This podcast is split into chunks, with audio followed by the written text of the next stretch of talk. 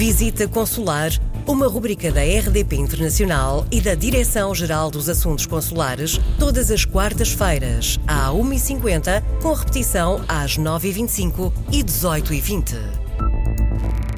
Bem-vindos a mais uma visita consular. O Diretor-Geral dos Assuntos Consulares, Júlio Vilela, vai falar-nos hoje do recenseamento eleitoral. É um tema que interessa especialmente porque temos um ano cheio de eleições. Sim, é um tema importante, porque o ano também é um ano particularmente importante do ponto de vista político, e neste ponto em particular, aquilo que importa sublinhar é a alteração uh, importante que houve no recenseamento eleitoral dos portugueses no estrangeiro. Uhum.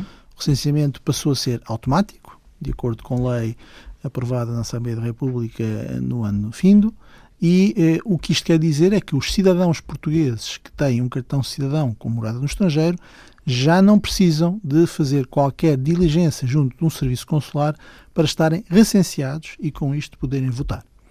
A exceção é os que ainda são titulares de bilhete de identidade, que não estão recenseados e que devem manifestar essa vontade junto do serviço consular, deslocar-se para efeitos de recenseamento. E convém fazer o mais depressa possível, porque eleições serão eh, as próximas 23 a 26 de maio. Uh, no que toca às eleições ao Parlamento Europeu, elas uh, decorrerão na data que diz, em todos os países da União Europeia, em Portugal no dia 26 de maio.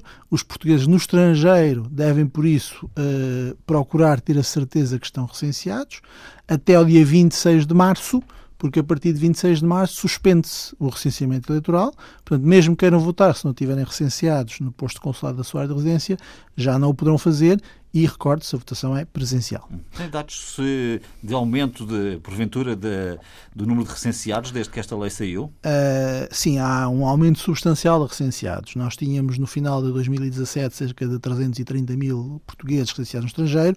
Com o novo regime jurídico, uh, passam a poder estar recenseados. Estamos num processo de confirmação dos dados dos, uh, das moradas das pessoas, mas podemos passar a ter cerca de 1,4 milhões de portugueses recenseados em todo o mundo. Hum, portanto, multiplicamos quase por 5 eh, vamos multiplicar em, em, número muito elevado a pessoa recenseada, as pessoas recenseadas, e esperamos também multiplicar num patamar importante o número de pessoas que vão efetivamente exercer o seu direito de voto.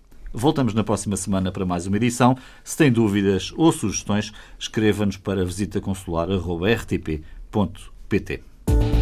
Visita Consular, uma rubrica da RDP Internacional e da Direção-Geral dos Assuntos Consulares, todas as quartas-feiras, à 1h50, com repetição às 9h25 e 18h20.